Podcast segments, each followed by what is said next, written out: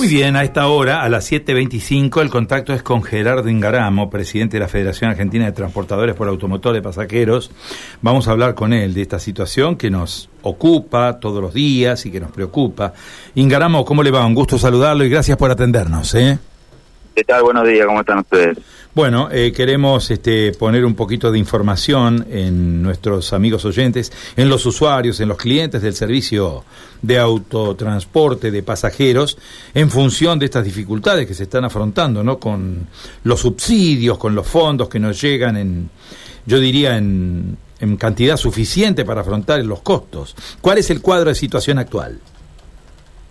Bueno, el cuadro de situación que tenemos al día de hoy es que ayer en la discusión paritaria que tuvimos con la UTA Nacional, eh, no hemos llegado nuevamente a un acuerdo. La UTA ha anunciado una medida de fuerza para martes, miércoles y jueves próximo, que termina la conciliación, y en principio nos han citado para el día lunes eh, a las 15.30 en el Ministerio de Trabajo de la Nación, presencial, eh, pero esto es con presencia del Ministerio de Transporte y del COFETRA, porque la situación básicamente es económica.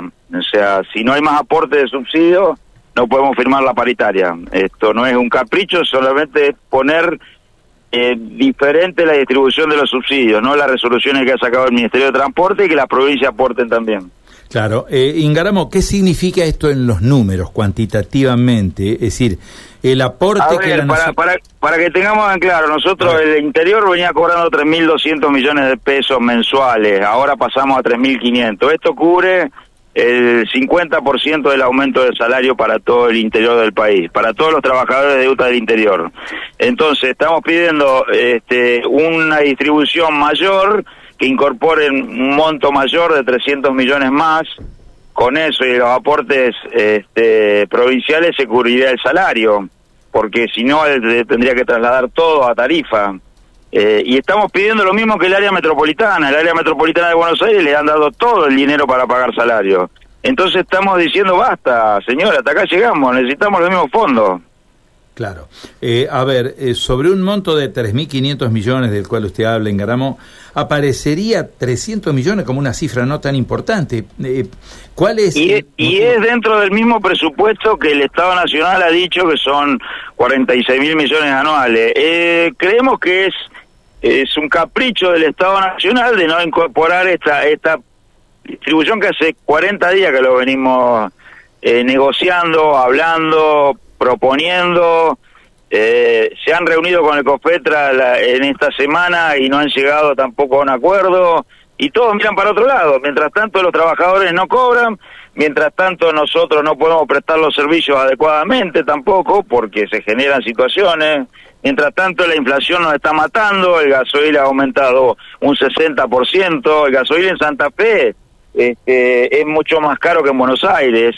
Entonces, si no le ponemos un freno a todo, bueno, directamente nos vamos a quedar sin nada. Claro.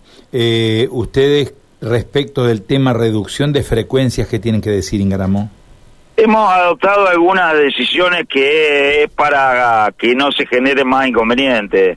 En realidad hemos vuelto a una frecuencia a la noche que con el cuando pasa usted lo puede básicamente digitar al tema, los servicios se han extendido 10 minutos más, en lugar de 20 funcionan a 30 minutos y para el caso de la línea que tenemos las facultades, que hemos hablado con la gente de la facultad, de la línea 1416, eh, los servicios se prestan cuando salen los chicos de, la, de estudiar.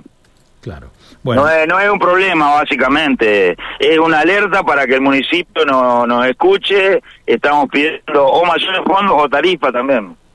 Bueno, estamos de todos modos frente a una situación compleja, ¿no? Porque si la nación, si la nación no libera estos fondos, invariablemente vamos a llegar al conflicto el martes, ¿no? Esperemos el día lunes que todo el mundo entienda y que podamos llegar a un principio de acuerdo, que es lo que estamos buscando. Ingaramo, nos vamos a volver a comunicar seguramente la semana que viene a ver si surge alguna novedad o si surge algún, podríamos decir, eh, algún eh, signo o alguna señal optimista para evitar un conflicto mayor, ¿no? Porque estamos hablando de 72 horas de paro, ¿no?